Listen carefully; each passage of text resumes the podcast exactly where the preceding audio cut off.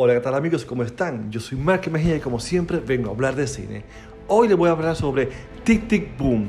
Esta película está basada en un musical autobiográfico de Jonathan Larson, quien es un aspirante compositor de obras teatrales que trabaja en una cafetería sencilla en Nueva York mientras escribe lo que podría ser su gran obra o debut musical, Superbia. Este relato lo lleva a los años 1990 y en 115 minutos veremos en una carrera contra el tiempo donde su personaje principal, que está interpretado por Andrew Garfield, Spider-Man del 2014-2012, en lo que para mí parece ser, no, es su mejor actuación, su mejor papel y el que le da la oportunidad de mostrar al mundo el increíble talento que tiene este joven, un actor en todas sus facetas. Aquí él, interpretando a este dramaturgo, nos irá mostrando esta obra Tic Tic Boom, que es más bien su biografía, llena de miedo, frustraciones, barreras, amores, amistades y su gran temor de llegar a la edad de 30 años sin haber logrado nada en la vida.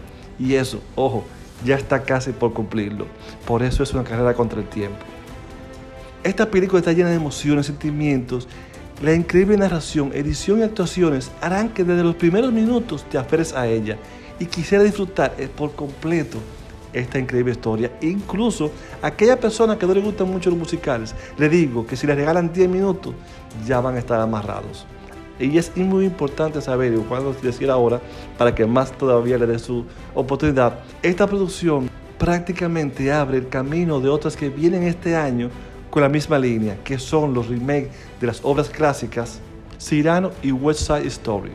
Así que ya saben, a ver esta película que está realmente increíble. Y nota, como siempre me gusta, vean la película sin averiguar la, con la vida de este personaje que es real, como lo mencioné, para que tomen las sorpresas y luego puedan hacer su búsqueda. Luego que terminen, van a Google y buscan sobre Jonathan Larson, ya que si lo hacen con anterioridad, puede que dañen el final de la película pues hay algunos detalles de las historias claves en ellas.